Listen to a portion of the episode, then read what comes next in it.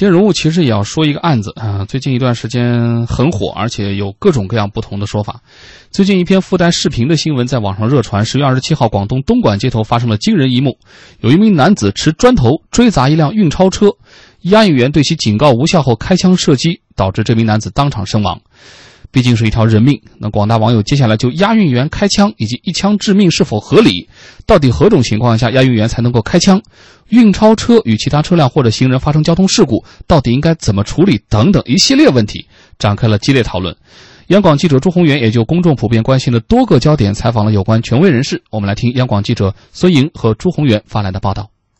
据东莞市长安镇政府通报此事，在十月二十七号的中午十二时许。幺幺零接到报警称，长安镇乌沙社区一辆押款车被一名男子用石头、水泥块等物品砸碎玻璃。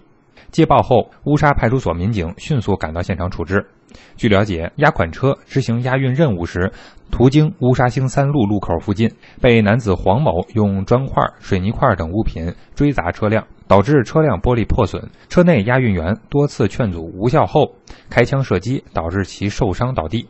黄某经幺二零到场救治后无效死亡。事发次日，东莞市长安镇政府官方微博发布通报：案发后，公安机关已对涉案的押运人员梁某明立案调查，相关情况核实后将及时向社会公布。对此，刑事辩护律师胡宪鹏表示，根据央行和公安部颁布的关于银行首库押运人员在执行任务中使用武器的规定中来看，押运员开枪并不妥当。这个押运人员开枪射击，那么我们认为呢，按照中国人民银行和公安部的有一个法规，叫做《关于银行守库押运人员在执行任务中使用武器的规定》。那么这个文件呢，目前呢是押运人员在什么情况下使用武器的一个法律依据。这个文件第一条就列明了具体的列明了四种情况可以使用武力。这四种情况基本上是受到暴力侵袭。抢夺武器，还有呢，抢劫车辆等等四种特殊的暴力情况下，才可以鸣枪。那么这个这个法规第二条，它对这个鸣枪的用枪的这个程度做了限制。那么他的开枪的目的，只是使那个行违法的行为者失去侵害能力。在这个之前，他可以口头警告、开枪示警。那么我们认为从整个过程看，他既没有口头警告，也没有鸣枪示警。那么直接开枪射击房母，我们认为这个行为上有不合理之处，有不妥当之处。当天晚上，运钞车所属公司东莞市骏安押运有限公司表示，在多次警告无效、情况十分危急下，护卫人员使用防爆枪鸣枪示警，肇事男子中枪倒地。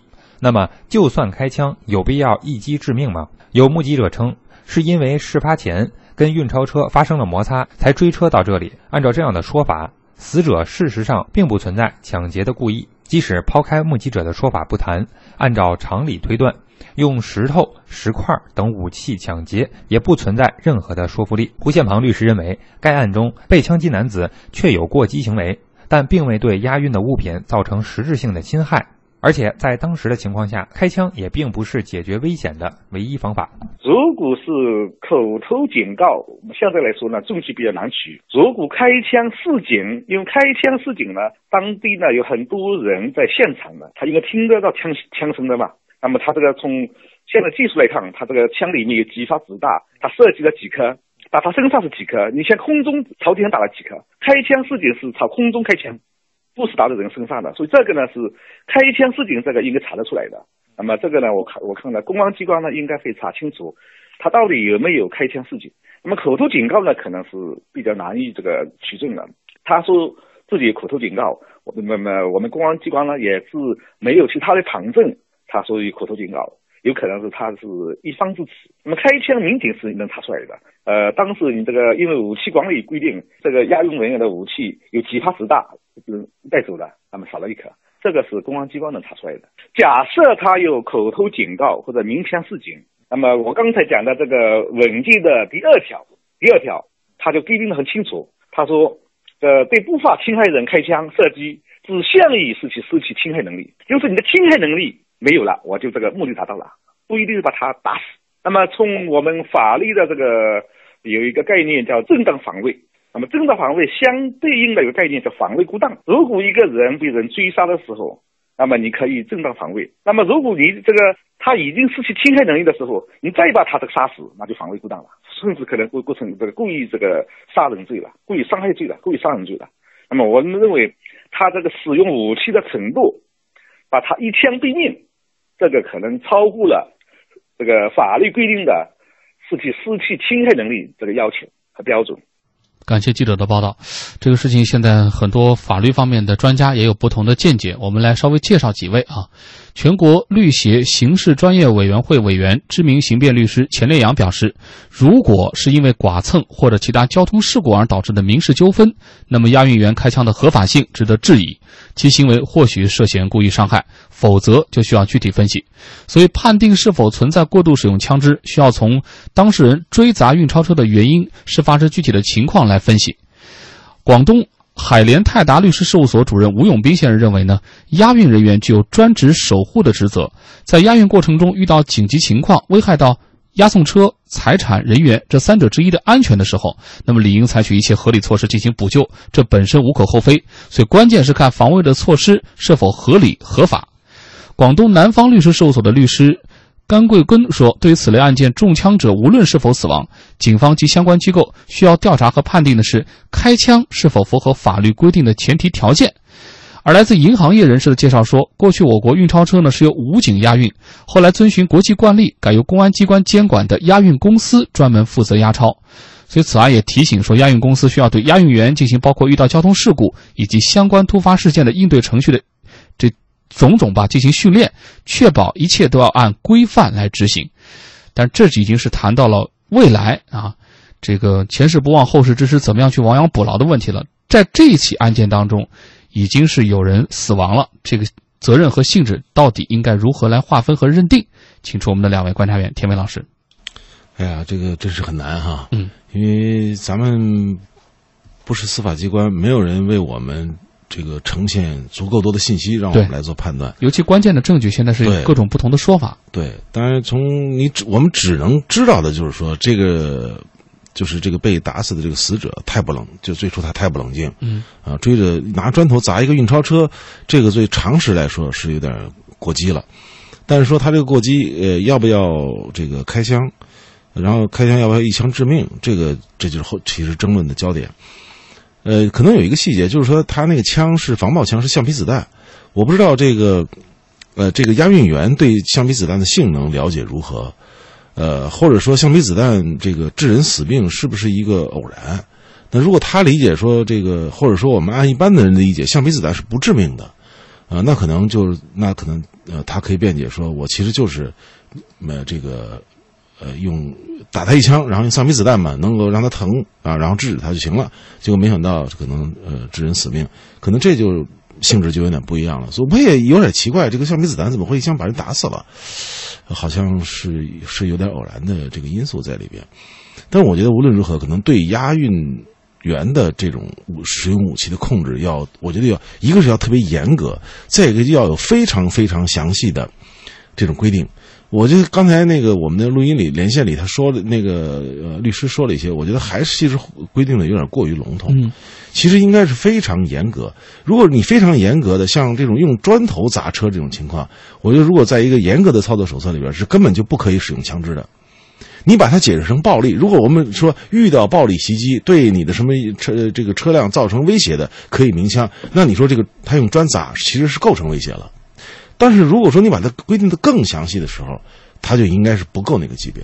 所以我觉得这个可以参考，比如美国类似这样的国家，他对警察开枪使用什么，就是你遇到什么，然后你可以做什么，都有非常严格的规定。那这个，呃，警察也知道我在这个时候我可以做什么，不可以做什么。做完了以后，我也可以用这个来告诉公众或者告诉舆论说：你看，我有规定，我就这么做的，我我不违反。尽管那个结果你们觉得这个难以承受，但事实如此。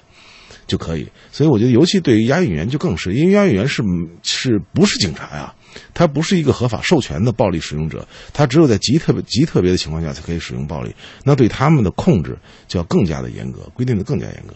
嗯再请张毅老师说说。因为在基本的事实层面呢，还是有很多细节、很多信息呢，我们拿不到，也没有得到真实的还原。比如说，到底是因为什么原因，这个人去追打这个运钞车啊，还是存在很多疑点的。呃，目击者也说，说听说啊，因为当时发生了交通的剐蹭，才去追打，应该是一定是事出有因的。如果说不是事出有因的话，也不会，除非这个人精神上有问题，要不然的话，他也不会去拿着砖头去追打这个运钞车。如果说这个人可以定性为是一种冲动的话，那么他去鸣枪示警，然后让这个人一枪毙命的话，就是一种失控。从一种冲动导致一种失控的这样一种结果，其实是真的是一个悲剧啊！当然了，我们看到很多细节里面，包括央行和公安部里面关于这个呃押运人员在执行任务中武器的使用规定里面，其实也是有一些比较明确的一些规定啊，有四条，其中四条里面我就看了一下。第四条可能还靠点边儿，什么意思呢？就是说，当这个押运人员和驾驶人员遭到暴力侵袭的时候，如果不开枪就不能够自卫，这种情况下可能会呃可以用枪。但是这条呢，其实也存在一些模糊的这种表述。我们刚才律师也谈到了，如果是鸣枪示警的话，可以对天鸣枪示警，这都是可以的。但是为什么对着人去鸣枪示警？那么你这个鸣枪示警的意义就打了折扣了。而且刚才我也有同样的疑问，就是一个。一个橡胶子弹为什么也一下子就让人去毙命了？是不是打到了致命的地方，还是什么原因？我觉得这些疑点和这些问题的话，都需要我们的司法机关和司法机构能够给出公众和媒体一个信服的答案。对我，我在网上看有网友提的，我觉得挺好的，说你的车你第一次被砸了之后，你一你开了就跑就完了嘛，因为那个对方是一个步行的，呃，拎着个砖头，你要开车开得快，他一定追不上你。呃，那你为什么要走的那么慢？或者说，你要是避免，你要仅仅是为了自卫，避免侵袭，你只要加一脚油门跑掉，这个侵袭就终止了。呃，然后你至于是你的车辆受损，怎么追究，那是另外一回事那是不是他就等于是，呃，车故意的走慢，然后跟他要要说什么，或者要要掰扯这件事情，造成了第二次的又又又砸？我倒是觉得鸣枪是就是对天鸣枪这件事情，在那个场合啊，他只要想开枪的时候，就一定要打在他身上。嗯，我是站在那个角度，就是在一个车里这样一个空间里，对对天鸣枪是不太可能的，那是怎么打呀，对吧？然后呢，如果你要想鸣枪事情，如果不能没有条件鸣对对天鸣枪，那你要是平射的话，你必须打在他身上，否则你就可能打到别人身上。所以这个可能是一个空间的所带来的一个这个无奈的选择。但是问题就在于你要不要拖到要开枪？你可以开车跑掉嘛？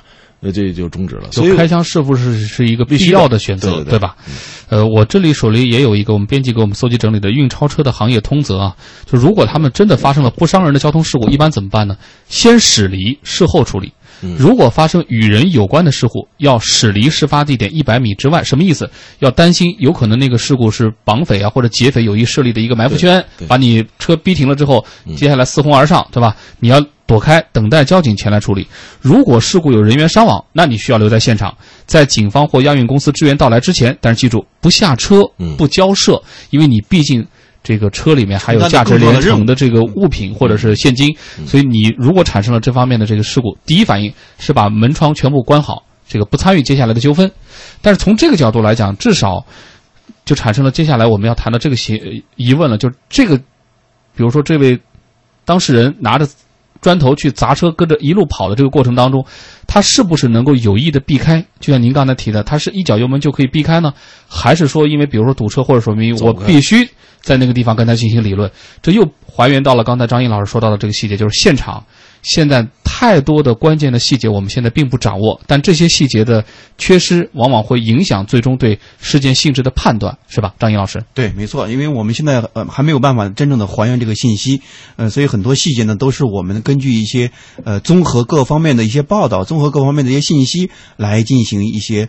呃，揣测我们可以大胆的假设，但也可以小心的去求证，但同时也确实暴露出很多问题，就是我们押运人员的武器的管理的规范性的问题啊，包括天伟老师刚才也谈到，就是能不能有个细化的一种执行的规范操作，类似于操作手册这样一个东西，这个东西确实非常的重要。你像美国那样，他对枪支的管理已经非常的严肃，非常的严格了，即使是那样。近期我们看到很多新闻，也发生过很多这种过激的这种行为。所以说，这种枪支的管理啊，一定是一个非常慎重的一个事情。另外就是说，我们需要让更多的事实能够更多的还原出来，这些事实还原出来之后，才有助于让这个事件能够得到一个比较清晰的答案。嗯，押运员这个行业的特殊的这种心理压力和面临的这种每一次，就像我们说上班，他可能面临的这种突发因素的这种考虑，是常人难以想象的。但也恰恰因为此，我们说法律进一步的细化和对法律严格的遵守，既是保护这个职业未来的发展，其实也是保护与他有关的各行各业人民群众的安全。因为不要忘记，押运员他的上班必要的劳动工具之一是其他人都不具备的枪支。